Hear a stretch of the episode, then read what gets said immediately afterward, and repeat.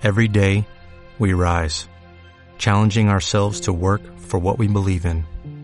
At U.S. Border Patrol, protecting our borders is more than a job, it's a calling. Agents answer the call, working together to keep our country and communities safe. If you're ready for a new mission, join U.S. Border Patrol and go beyond. Learn more at cbp.gov/careers. Tresis te ofrece el foco de la inversión. Con Víctor Álvarez. Víctor, ¿qué tal? Buenos días. Hola, ¿qué tal? Buenos días. Eh, ¿Foco que colocamos dónde? Pues hoy lo vamos a colocar en el eurodólar. ¿Por qué? Pues porque ayer volvimos a ver un impulso de, del eurodólar hasta niveles de 1,24 después de, de, la publicación de estos datos de, de inflación de USA, aunque fueron eh, en línea con las expectativas y sobre todo después de, del anuncio en Twitter de Donald Trump, que parece que estamos viendo que se está comunicando ahí en esa red social, eh, en el que comunicaba un relevo, otro más dentro de su administración, concretamente en la, en la Secretaría de Estado, que, que hasta ahora ocupaba Rex Tillerson. Y bueno, esta noticia no sentó demasiado bien a la divisa norteamericana, que, comenzó a perder terreno con respecto a las principales monedas. Si, si observamos el índice dólar, que, que mide el desarrollo de, de, de, esta moneda con respecto a las seis monedas más importantes, que son pues, el euro, el yen, la libra, el dólar canadiense, el franco suizo, pues vemos cómo cayó con fuerza. Eh, estos, estos recientes acontecimientos, pues unido a otras variables como pueden ser eh, aranceles, balanza comercial, los riesgos de las políticas fiscales que están llevando a cabo uh -huh. o incluso esta incertidumbre que provoca la administración Trump, pues están ejerciendo una presión sobre la divisa estadounidense. Uh -huh. eh, en este caso, pues al contrario está pasando con el euro, ¿no? La, la buena salud que, que vive actualmente la economía europea, los buenos datos macroeconómicos, los buenos indicadores y sin unos riesgos políticos a corto plazo en el, en el frente, pues están ocupando la divisa comunitaria con respecto al dólar.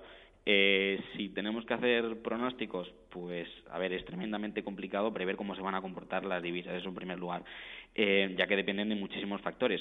Pero si observamos el gráfico, en estos momentos se está moviendo ahí en un, en un ranguito lateral entre el 21,70 y el 25,70. Y, y bueno, aunque existen factores que afectan tanto a un lado como a otro, nosotros contemplamos un escenario en el que pues a corto plazo se mueva dentro de este rango y le damos una mayor probabilidad a una ruptura de la parte superior del canal, o sea, uh -huh. o sea, sé, una apreciación del euro. Eh, ¿Dónde situarías los niveles eh, más, eh, más cómodos para el euro dólar? Más cómodos, hombre, eh, lo, lo, lógico sería que se moviera hacia, hacia lo que es la, la, la paridad que establece eh, la OCDE, pero pero bueno, nosotros queremos que se moverá entre el 1,2170 o 1,2570, que uh -huh. es el rango en el que está ahora. A ver, sí que es cierto que, uh -huh. que tenemos un montón de factores y sobre todo con la verborrea que caracteriza claro. a, a, Donald Trump, pues no vemos descabellado que, que, se rompa por la parte de arriba y se vaya a niveles de, de, de 30, 31 incluso. Eh, ¿Al dólar y a esa cotización le influye más, como dices, la verborrea de Trump o la macro? Hombre, debería importar mucho más la macro. Esa es la teoría, lo... ¿no? Claro, en la teoría debería, debería importar muchísimo más pues eh, la balanza comercial, la salud de la economía, eh, pues las entradas de capital, las políticas fiscales, todo eso. Pero lo cierto es que cada vez que abre la boca este señor, pues estamos viendo cómo se están, moviendo, se están produciendo movimientos pues muy abruptos y, y claro, está afectando muchísimo. Entonces hay que contemplarlo como, como factor. Eh, ¿Y cómo está afectando estos movimientos del dólar a las bolsas, tanto a la bolsa americana como a la bolsa europea?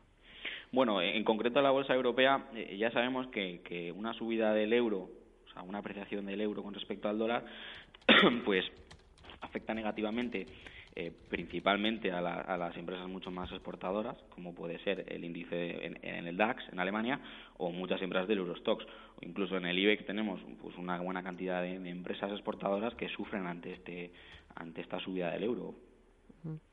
Pues veremos, ¿no? Porque va a ser clave el movimiento de, del dólar y va a ser clave también a, a, ver si sigue este cambio de cromos dentro de la administración Trump o esto se calma un poquito, porque cuando no es esto, es el tema del proteccionismo y bueno, cuando no los datos, pero menudo añito llevamos. Sí, sí, menudo añito. Sí. Eh, y como sí. dato, en, con respecto a lo que acabas de decir del proteccionismo y aranceles, eh, cuando los expresidentes eh, George Bush y Bill, Clinton, y Bill Clinton introdujeron aranceles tanto en 2005 como en, dos, en 1995, eh, los mercados de divisas vendieron una cantidad ingente de, dólares y, provocó, ya no, ya no solo a corto plazo, sino, sino a un, horizonte temporal un poco más amplio, una caída general del 15% del dólar. O sea mm. que tenemos que tenerlo en cuenta. Bueno, ahí queda el dato. Eh, Víctor Álvarez Tresis, gracias, buen día. Muchísimas gracias, buen día. Tresis te ha ofrecido el foco de la inversión. When you drive a vehicle so reliable it's backed by a 10-year, 100,000-mile limited warranty, you stop thinking about what you can't do and start doing what you never thought possible. Visit your local Kia dealer today to see what you're capable of in a vehicle that inspires confidence around every corner. Kia, movement that inspires. Call 800-333-4KIA for details. Always drive safely. Limited inventory available. Warranties include 10-year 100,000 mile powertrain and 5-year 60,000 mile basic. Warranties are limited. See retailer for details.